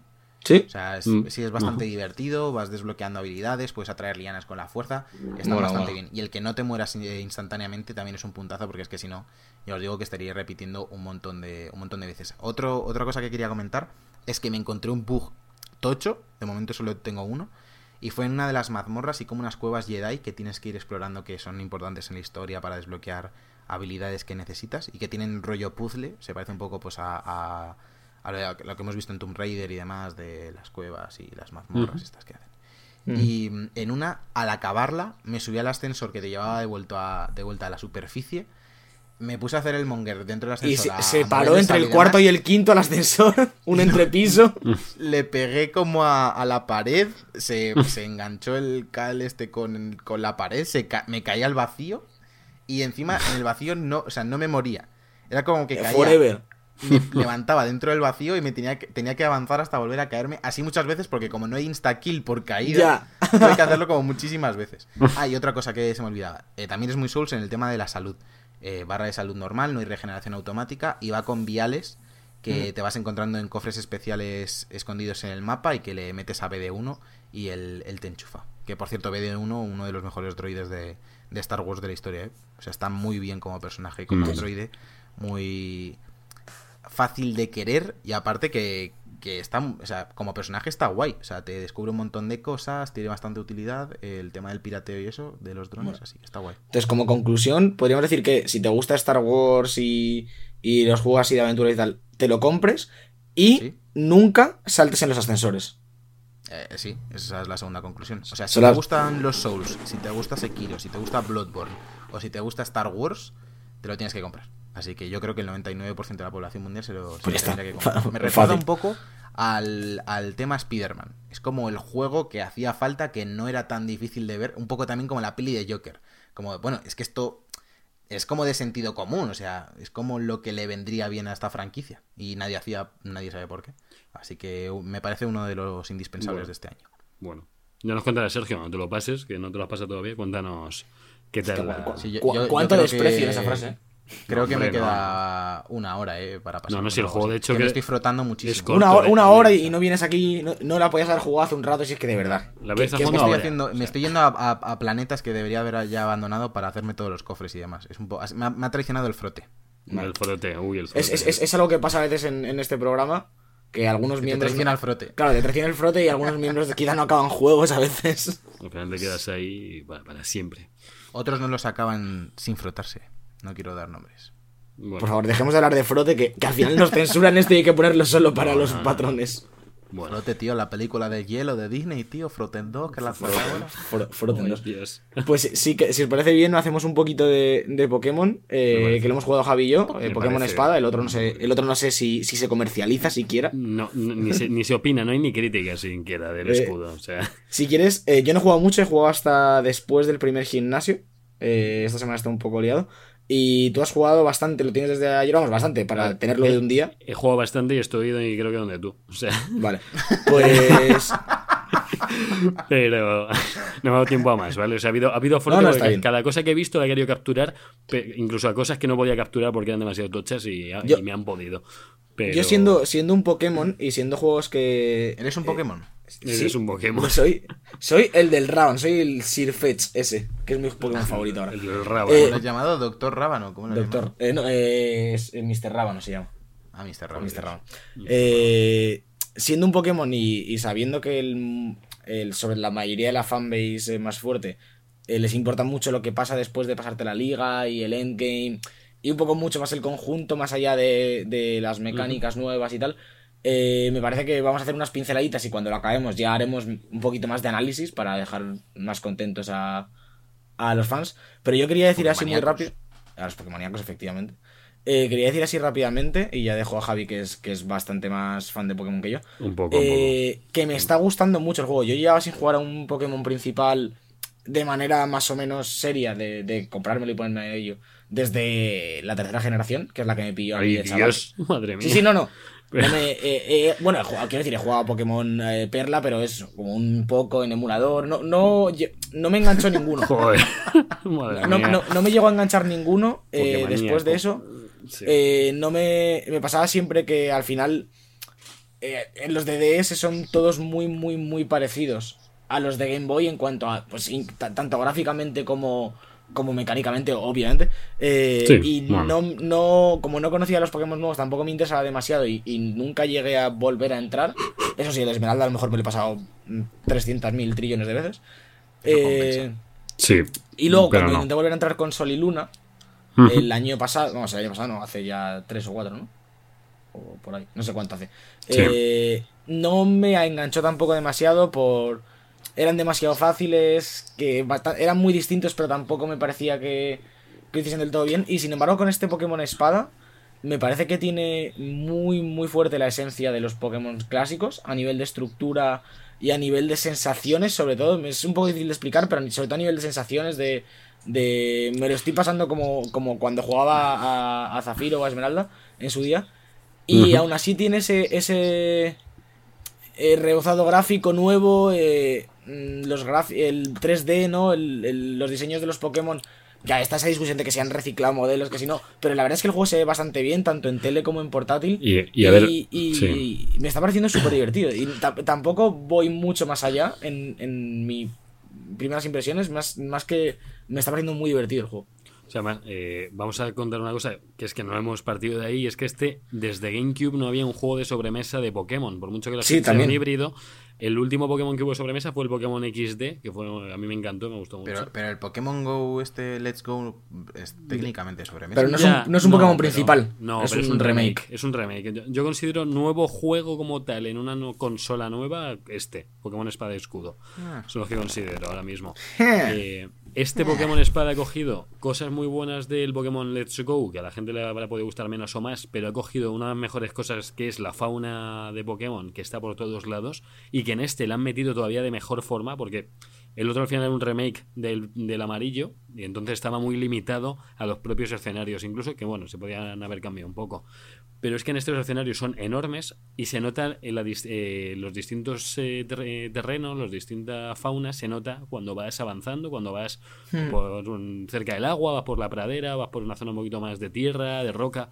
O sea, lo ves todo mucho más natural, ves cómo el bicho se mueve de una forma concreta, no, no sé, tiene han metido muchísima profundidad en cómo encontrarte los Pokémon, cómo acercarte a ellos, cómo llamarles la atención. La verdad es que eh, yo no me esperaba tanta profundidad en esto, o sea, leí lo suficiente pero no me esperaba que, fuera a ser tan profundo. Ha heredado cosas malas del, Sol y Luna. Una de las peores cosas que para mí es que el juego cuenta con que eres estúpido muchas veces. Aunque pero eso, le pasa, eso pasaba desde los antiguos, en plan. No, no, no, no, Aquí te dicen, oye, ¿quieres que te lleve a no sé dónde? No vaya a ser que te pierdas. Y yo, no, no quiero que me lleves. Vale que me dan la opción. Pero a veces es como. Bueno, ya, pero eso lo hace.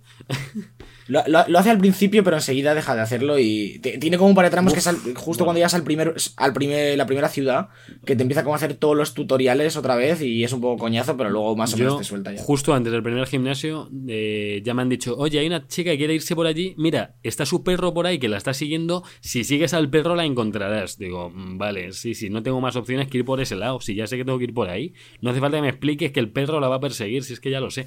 Yo espero que después o más adelante no sea tan recurrente esto, porque mm, es que Pokémon lo conoce todo el mundo. Por mucho que hagas un juego para niños, no niños, y que el target de Pokémon somos los que crecimos con él desde Pokémon amarillo, por mucho que los chavales se lo compren. No, no, no, no. O sea, el, problema es que, el, problema es que, no es el target, el target son los niños nuevos de la Switch. Vale. Ah, debería serlo, ¿eh?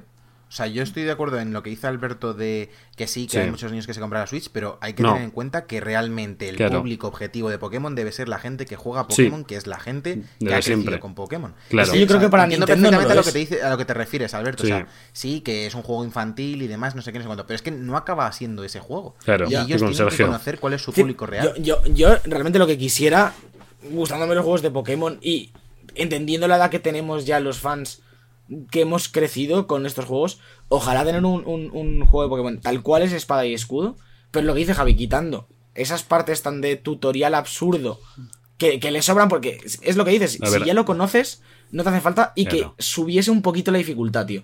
Porque sí que es verdad que, que, y esto es algo que le lleva pasando la saga toda la vida, pero va siempre cuatro niveles por encima del juego. Eh, espérate, Alberto, porque yo estoy leyendo de todo y el juego se va complicando más adelante, como siempre. Al principio sí puede ser un poco más dopado, pero a mí me han dicho que la curva de dificultad está bastante bien. Igual que la de Pokémon Sol y Luna no estaba mal, yo, pues bueno, estaba entretenida, pero cuidado. Lo que decía, lo que hablaba con Sergio, que es eh, no ya los niños o no niños, sino que es que en los primeros Pokémon no te explicaban nada. No te explicaban nada a nadie, tío. Y, éramos igual de pequeños que la gente que juega Pokémon ahora. Porque los, los, 15 primeros minutos de cualquier Pokémon son un suplicio absoluto. Bueno, es, lo de captura. Mira cómo captura. Mira, la ah, poción. eso. Vale, Por lo menos en este, en este te puedes saltar el tutorial de captura. Que está bastante bien. Creo que en Sol y Luna juraría que ya había una forma también. Aquí, en plan, si, si capturas un Pokémon antes de llegar al tutorial, no te lo hacen. Mm. En plan, no, no aparece. claro, porque, porque te ven. A mí me gustó esa parte, no, no que sea spoiler ni no, pero cuando ven que has capturado antes de tiempo es porque tu madre te había dado Pokéballs. Y tú, pues ya que sabes capturar porque has jugado nueve juegos distintos o trece, pues entonces es lo que hablo con Sergio. La gente que hemos jugado, estamos jugando este Pokémon, me juego lo que sea, que más de la mitad somos los que hemos jugado los otros ocho. Entonces. Sí, sí, seguramente. Y ya te digo, ¿por qué los niños ahora son más tontos que nosotros antes? ¿Por qué ahora lo hacen más accesible, entre comillas? Si es que ya era accesible antes. O sea, no sé. de hecho, además yo creo, yo creo que los niños hasta que no, que no vienen de jugar eh, durante los últimos 15 años a Pokémon, aunque sean han tocado el Pokémon Go o algo así, y, la, la, básica, por ejemplo, de que hay que hacer daño a los Pokémon antes de capturarlos, o sea, es como ya como sentido común de que, que conoce todo el mundo.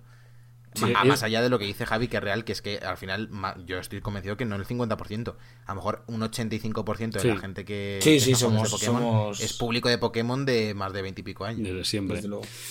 y, y, bueno, yo digo, lo que he jugado, he jugado pues más o menos como Alberto, no hemos jugado mucho, pero lo que hemos estado viendo yo hasta ahora, hasta ahora bien. Lo único, ves que ahí está toda la fauna de casi todos los Pokémon, de, todas, de casi todas las generaciones, ya había polémica porque faltaban mogollón de Pokémon Pero a mí me, me sigue, me molesta un poquito encontrarme todavía Pokémon de la primera generación. Me encuentro por ahí un Pikachu que digo, sí, mira qué mono Pikachu, tío, pero no, me gustaría encontrarme Pokémon de los que, donde estoy, de Galar, de la, de la región que no hemos dicho, la región se llama Galar o Galar, como no, no lleva tilde, entonces, pues bueno. Pero me gustaría encontrarme un poco más, en más medida, los Pokémon nuevos. Porque a mí me encuentro a Diglett en las cuevas otra vez. Y estoy de los Diglett hasta las narices. Ya. O sea, Pero luego, luego, luego llega, luego lo quitan Pokémon para eso, para que salgan más los de la nueva generación, para que haya Ya. menos Pokémon Sí. y esté un poquito más equilibrado. Que, que es que no es que haya 10 Pokémon, es que hay, ¿cuántos hay? 400, 500 putos Pokémon en el juego. No sé en cuántos este- hay en esta Pokédex. Sí, de, de los Un montón. 900 que tendría que haber, sí, hay 400. Más o menos. Joder. Y la gente se está quejando, no, es que eh, la segunda evolución de no sé quién del Pokémon X me lo han quitado. Es- Hombre, no- hombre de, de la primera generación se han cargado bastantes, ¿eh? O sea, bueno, pero es que a mí Yo me creo- parece bien. Yo es creo que... que- no se puede entrar en, en el tema de la toxicidad de la comunidad y que, de que hagan lo que hagan, van a llorar por algo. Sí, es, es- una comunidad decir, muy tóxica la de Pokémon. Yo lo discutía el otro día con Yoye Mm. eh, por WhatsApp, porque Yoye sí que es muy fan de Pokémon. De hecho, Y muy ya se tóxico. sa- y muy tóxico. Ya se sabe todo. No tiene el juego, se lo va a comprar al parecer. cre- creo que se va a comprar la Switch con el Sí, Pokémon. vaya. Pero ya sabe todo. En plan, ya sabe qué equipo se va a hacer. ¿Sabes? Porque se ha visto todos los gameplays que hay en internet. Qué bien. Y, y, dis- y discutí el otro día con él porque estaba muy indignado porque habían quitado Pokémon y ataques y no sé qué. Y le decía, tío, es que están intentando hacer un poco de, de refresco de la saga, de volver a empezar en Nintendo Switch un poco para eh, sentar bases para siguientes juegos del año que viene o el siguiente o lo que sea.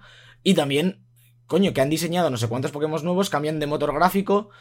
Es mucho tiempo de desarrollo mantener a los Pokémon de las anteriores generaciones que a lo mejor a nivel conceptual no les merece la pena eh, eh, para que uses a los nuevos y, poder echar más tiempo en esos nuevos. Y luego, sin embargo, decía, no, no, no, es que yo ya quiero usar a mis Pokémon favoritos. Y luego a lo mejor le pasa una foto de que, de que tengo un Pikachu en plan de jaja, qué gracioso. Y te dice, pero tío, usa a los de la nueva generación. Y es en plan de, ¿qué os pasa ver, como yo- comunidad, yo, amigos de yo veo bien yo veo bien que den la opción porque realmente te puedes hacer un equipo con Pokémon más antiguos eh, de los que más te gusten y lo puedes hacer pero a mí me gustaría que salieran o después de haberme pasado el juego o sea, a lo mejor de, vale que no todo sea de la nueva, que siga habiendo alguno que, que siempre lo hubo, incluso en Pokémon Oro y Plata, en las primeras zonas ya había Geodudes por ahí. Y decía, bueno, Mm. un Geodude, vale. Pero me gustaría, porque tengo. Hay, hay un cacao. De, o sea, es imposible saberse de qué generación son cada Pokémon que sale. O sea, No, no, yo, claro. de los 900 Yo Pokémon. me he perdido. Yo ya cada vez que veo uno me suena de haberlo visto antes, pero ya no sé si era de la sexta, de la séptima o de la octava. Para, para mí me mola porque to- todos a partir de tercera son nuevos, entonces a lo mejor le mando una foto a, a Yoye de Ah, captura a este ya. bicho, mira qué gracioso, y me dice, no, no, si ese es de la generación Ya. 4, y yo, pues vale, para mí es nuevo. Vale, Hombre, me gusta. está claro que para los que no habéis jugado Pokémon en en 10 años, pues va- vas a tener 600 Pokémon nuevos. No, no, pero no es tu no- caso, no es que, no es que no haya jugado a Pokémon en 10 años, es que he jugado al mismo Pokémon durante los últimos 10 Durante años. 10 años. No, no está mal. Te lo sabes de memoria, ya por lo menos lo viste por lo menos Efectivamente. te lo sabes. Pero yo que. A mí desde fuera Sí, Sergio, me, me ha faltado, me ha faltado algo más para incentivar la compra. O sea, no, no sé por qué me esperaba un poco más, que a lo mejor es, De es innovación. una cuestión de perspectiva, de que no sé exactamente todo lo que realmente en todo lo que realmente innova este Pokémon, pero no- Mm. me esperaba algo muy tocho, o sea, cuando lo anunciaron y sacaron Let's Go dijeron, el siguiente vais a flipar con la cantidad de contenido. Ya. Y yo creo que la comunidad en general no ha quedado satisfecha porque las expectativas que, que pusieron eran muchísimo más altas que las que han cumplido, al menos Sí, sí, sí. superficialmente. Sí, a lo, a lo mejor es una cosa de gestión de expectativas, eh, como dices, porque, porque yo creo que sí que, que es un buen cambio. Ya solo a nivel gráfico, ya eh, es que es muy agradecido el- y el mundo es muy grande. Sí. Y sobre todo, en mi opinión, es una cuestión de sensaciones a la hora de jugar a, a este Pokémon. Y es lo que decía al principio, las sensaciones de, de un Pokémon de toda la vida, pero aún así, como que, aunque lo hay- hayas jugado muchas veces a lo mismo, porque al final Sí. es jugar a lo mismo de siempre, te, te da ganas una vez más de, de seguir explorando y de capturar nuevos bichos y de, y de farmear, ¿sabes?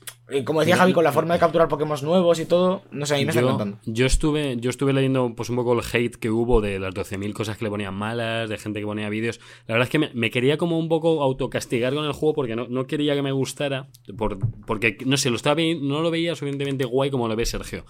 Hubo un punto en el- entre Sergio y, yo y mi yo de ahora en el que fui cambiando y dije, oye, me- se lo vi jugar a un colega, estuve leyendo un poquito de información de cosillas de lo de las evoluciones, no voy a entrar en ningún spoiler de ningún tipo, pero han llegado a hacer cosas bastante interesantes de cómo evolucionar un Pokémon o de qué formas o de incluso durante el combate tienes que hacer X cosa para que ocurra Sí, tal sí, o en sí. tal ruta tienes que estar en no sé dónde, que a lo mejor son cosas que si no lo ves en una guía no lo vas a hacer en la vida porque puede ser, pero ya solo hacer esas cosas a mí me ha llamado mucho la atención y a mí de los Pokémon lo que más me gustaba era la forma de, de evolucionarlos muchas veces, que si este necesita una me, me acuerdo en, en Yoto, en la segunda generación, con Tiroge. Tiroge era el, eh, de los pocos Pokémon que dependiendo de sus características, si fueran ataque, defensa o velocidad, evolucionaba a Hitmonlee, a Hitmonchan o a Hitmontop, por ejemplo. Yo solo guardo mucho cariño y en este estoy viendo que han intentado, hacer- han intentado hacer cosas pare- muy parecidas. sí, Entonces, eh, y luego eso sumado a la fauna, sumado a que sí que, sí que sigue habiendo todavía eh, enfrentamientos aleatorios, de vez en cuando, entre medias de la hierba, hay Pokémon que salen una exclamación que no sabes lo que es, que te acercas y es un Pokémon que no suele salir tanto en esa zona. Es un bicho que sale solamente cuando te sale una exclamación, no te sale eh, sin más. Entonces, han mantenido ambas, aspectos. Al que le gustaba lo aleatorio lo han dejado de esa forma y a los que nos gustó mucho Let's Go, como es a mí, que a mí me parece mm, que en Pokémon tiene que verse todo. Es que, es es así, o sea, ves la serie y no ves que de repente esté vacío y de repente enfrentamientos, que no tiene, no tiene ningún sentido. O sea, Ahora- al- alivia bastante que hayan quitado los combates aleatorios de la Sí. hierba alta. ¿eh? Sí, que son puntuales, son puntuales y con Pokémon un poquito más curiosos incluso. No, y- Entonces- y, además que puedes evitarlos eh, activamente. Sí. Es decir, Sí, sí, sí, eh, sí. tú puedes ir por la hierba alta y no pegarte con nadie. Se parece pues a, pues a lo mejor a un, a un Tails, los Tails es el mismo Sí. desarrollo, no sé, Dragon está- Quest yo creo que también sigue Sí, menos. está guapísimo cómo Ah. te persiguen algunos Pokémon. Sí, sí, te persiguen hasta la muerte, o sea, que, que huyes sí. y siguen y, y Por ejemplo, por no ir muy lejos, en las primeras zonas del juego hay muchos Raticate y te persiguen. ¿Ah? No, perdón, eh, Electrike, Electrike. Ah, vale, digo mí, Por, por algún motivo, ya, ya, se me ha ido la pinza. Sí, los Electric Hay muchos sí. y te persiguen como un perro salvaje por la calle. Sí, es es un perro realmente, un perro eléctrico. Sí. Entonces. Luego Claro. vamos a entrar en otro aspecto nuevo que han metido, que también que me ha parecido muy de la serie de Pokémon, muy de cuando Brock, Misty y Ash iban juntos, que era que, podía- que puedes hacer en determinadas zonas un campamento. Puedes hacer tu Ah, propio sí. campamento en el que están los Pokémon sueltos, que puedes jugar con ellos y, y entre Y te pegan cosas- patadas. Ah, bueno, a mí no me ha pegado nadie. A mí, bueno, la oveja Sí. me ha hecho un desenrollar así raro. No, pero no, no, no les has hecho nunca, no les haces así con el plumerito ese. Sí, pero se cabrean un poco. Yo no. no- Si, si sigue- si sigues te pegan una, te pegan todos. Bueno, eh, no sigáis el modelo de Alberto, no hay que hacerle eso a los Te Pokémon. pegan patadas. Luego la otra, otra opción es que hay cuando estás en el campamento es cocinar. Con las vallas, que a no sé si fue a partir de la. Sí, a partir de la segunda generación empezaron a meter vallas. Y a partir de la tercera ya empezaron a meter vallas un poquito más raras. Que Alberto se lo sabe de memoria, más o menos. Hombre, me- todas, todas, La todas. valla, Valla cereza, naranja. la naranjo, la. Sí, todas. Eh, pues mm, dependiendo de cuál es el ingrediente principal que tengas, luego puedes ponerle otras vallas secundarias y mediante un minijuego de pulsar, de agitar el joystick y tal, puedes hacerte pues una comida para todo, para, para que tus Pokémon restablezcan la salud y cualquier estado alterado que tengan. Yo no sé qué pasa en Galar, que tienen un problema serio con el curry y solo hacen curry todo el rato. Y todo el mundo Ya. habla del curry. Es muy japonés todo. Yo he hecho curry Sí. con pasta hoy, me acuerdo. Digo, mira, pasta, no sé. Pero está muy interesante. Además, si te, te puedes meter en campamentos de otra gente, que no ya sé, que, no- que son NPCs, que no son gente de verdad, no son, o sea, son gente de, de mentira, son datos. Estaría, estaría muy guapo poder lootearles y llevarte sus Pokémon. En pues, te- y pues tienen buenos Pokémon algunos, ¿eh? Yo me he metido en algún campamento y digo, uy, y este. entras Mira. ahí y te llevas sus Pokémon y ya está. Y además, ha, habido quejas con, ¿Con las raids, de que los te ponen con, Con NPCs de Sí. nivel 0 Eh, no, no, y pues, la lían todo el rato. yo estoy- Utilizan muchos Magikarps. Ah, pues yo he hecho tres raids porque ahora explicaremos he dónde se solo. encuentran. Yo he hecho tres por probar con NPCs y, y los NPCs pegaban, ¿eh? O sea, me acuerdo que yo Sí. era el En esas raids, además de en los gimnasios, es donde puedes usar la nueva función, la del Gigant Max, ¿era? O... Dina- Dynamax. Bueno, Dynamax. casi, sí. Eh, en las incursiones y en los gimnasios. Yo en el gimnasio no lo sé todavía porque no lo he usado, pero lo he leído. Pero en las Está bastante, está bastante bien en los gimnasios, ¿eh? Le da.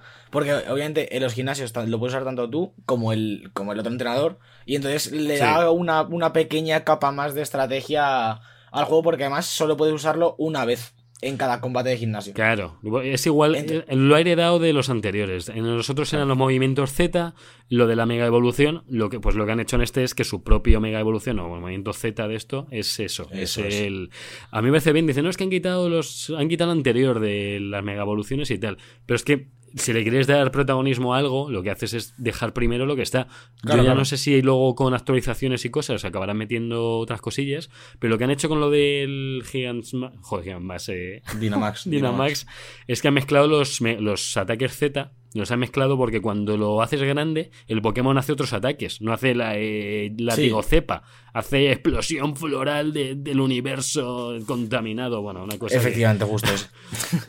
eh, y claro, eh, mola. Mola el que cambie, igual que en el Sol y, Lu- en el Sol y Luna era igual, cambiaba de esta forma más o menos. Pero- Claro, eh, pero ya te digo, a mí me parece que está muy bien por el tema de que puedes, te da un poquito de estrategia de lo uso de forma activa para cargarme un Pokémon o me espero y lo uso de forma reactiva cuando el otro entrenador lo hace.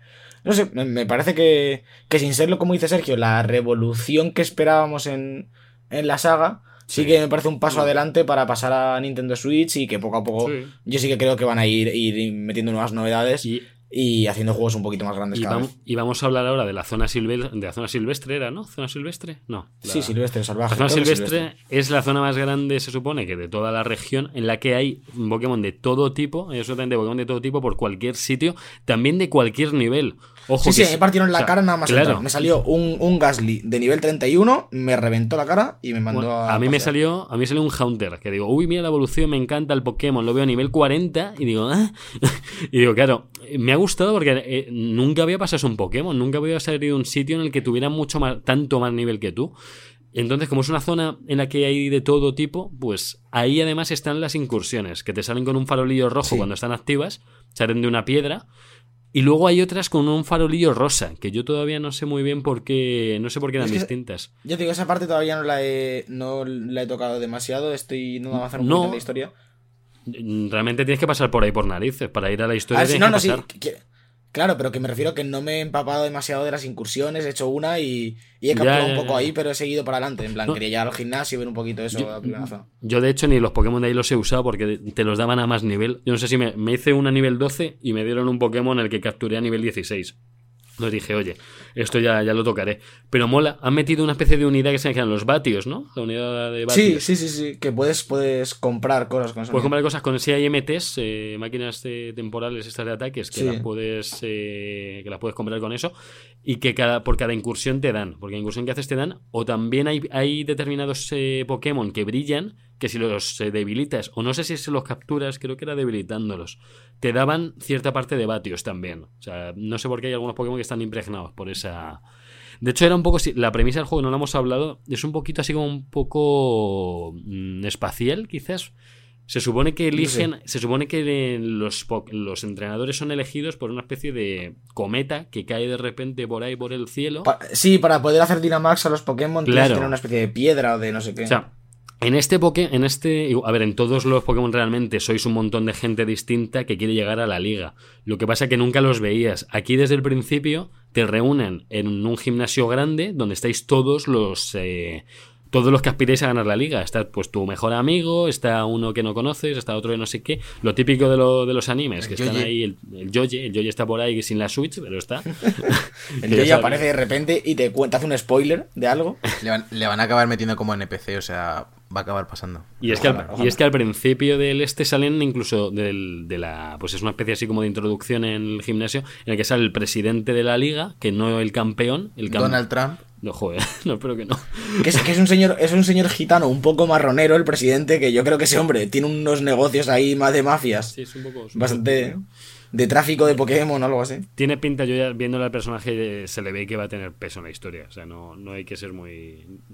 Es el, es el personaje que tendrá trama seguro, o sea, el presidente. Y luego te salen además todos los líderes de gimnasio. En, esa, en ese festival introductorio te entran a- de forma muy épica, además, a cámara lenta, todos los, entrena- todos los líderes de gimnasio. Sí, que molan bastante todos. ¿eh? El primer líder de gimnasio, vamos, eh, por lo que he visto ahí, y he visto el primero y tal, y el primer líder de gimnasio es graciosísimo.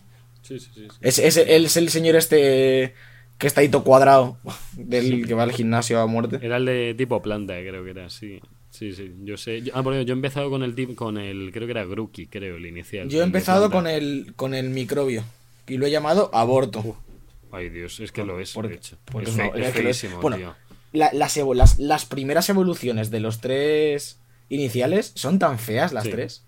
Las tres. En Sí. plan, Bueno, el- el- el- La evolución de Scorbunny es un niño emo que escucha My Chemical Romance con las manos en los bolsillos.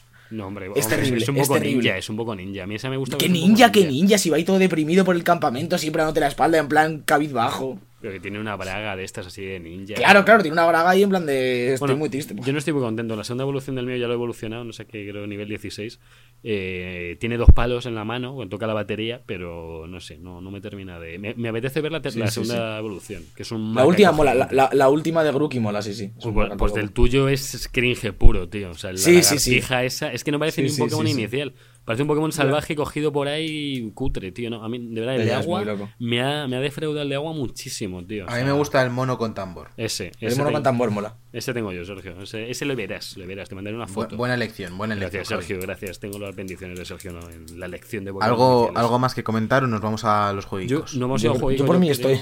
Yo creo que sí. Y vendremos con más información de Pokémon cuando le hayamos dado más chicha, a ver si vemos cosas así que nos llamen la atención. Yo, yo creo que podríamos aprovechar eh, cuando hagamos los Game Awards esos inter- interludios que hay entre premios y tal, y ya iremos metiendo Vale. más, más chichas sobre, sobre Sí, Star sí. Wars, sobre el Pokémon, etcétera, etcétera, ¿no? De acuerdo. me Sí, seguramente, seguramente subamos, eh, a ver si subimos los Game Awards como audio a iVoox también. Sí, sí, como sí, un sí. episodio especial o lo que sea para que, para que el que no los vea. Va a ser un poco raro, porque vamos a estar comentando vídeos y demás eh, con audio, pero Bueno, bueno, para el que le gusten los podcasts. para que sean muy hardcore podcasts. ¿verdad? Ok, pues emplazamos a las próximas mandanguitas para más información de Pokémon Sí. y ahora nos vamos a hablar de los lanzamientos en los jueguicos.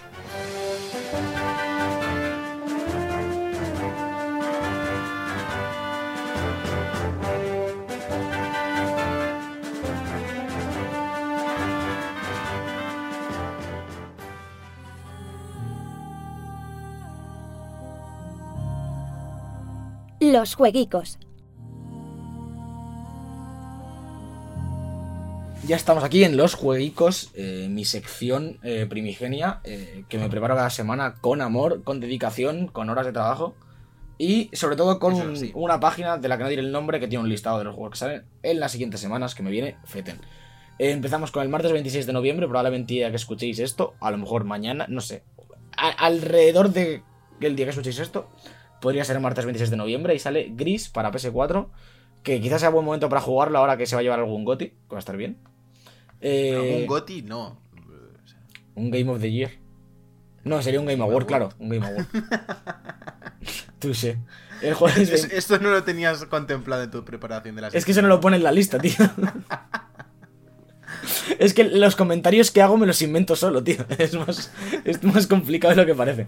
El jueves 28 de noviembre sale Black Sat Under the Skin para Switch. eh, el juego del, del cómic español hecho por Péndulo Studios que, que no tiene mala pinta.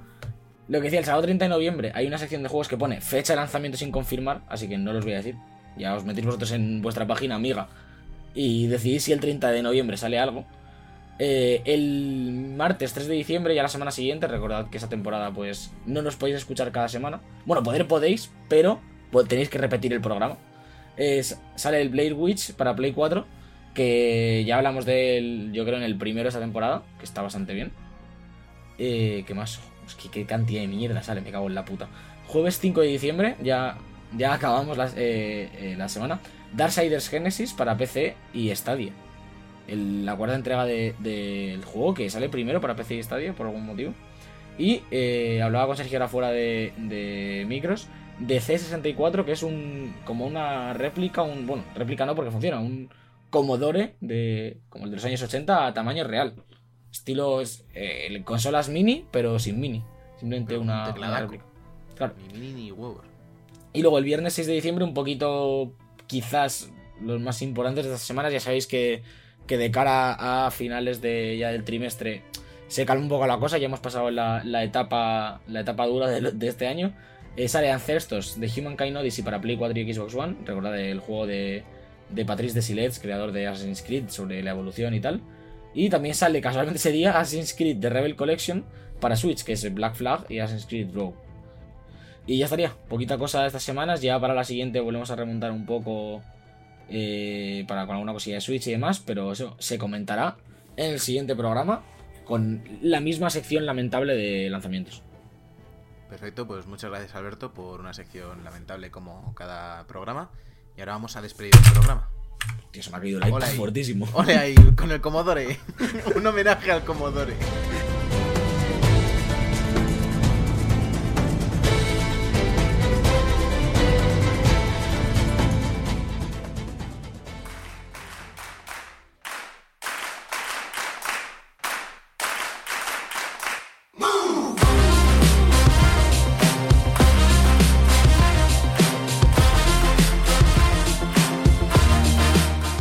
Hasta aquí el tercer programa de esta temporada, de esta quinta temporada de The Book Live. Ha sido un placer estar con todos ustedes. Te va a gustar, Jaime, y hazme caso. O sea, eres buena carne de Jedi, este te va a flipar. Alberto, muchas gracias a ti también por venir y traernos vuestros Pokémones. Eh, un placer siempre. Yo también creo que le daré prontito al Jedi Fallen Order para compartir opiniones. Ok, yo seguramente del salto a Pokémon en Navidades. Bueno, ya compartiremos eh, impresiones. Sí. Bueno, pues chicos, seguidnos en todas nuestras redes sociales. La semana que viene habrá porrote de los Game Awards. A ver Uf, quién me encanta. más acierta. Me encanta. Así que la semana que viene, porrote, directazo y luego pues ya empezaremos con la fase de los gotis y demás. Hasta luego. Adiós. Get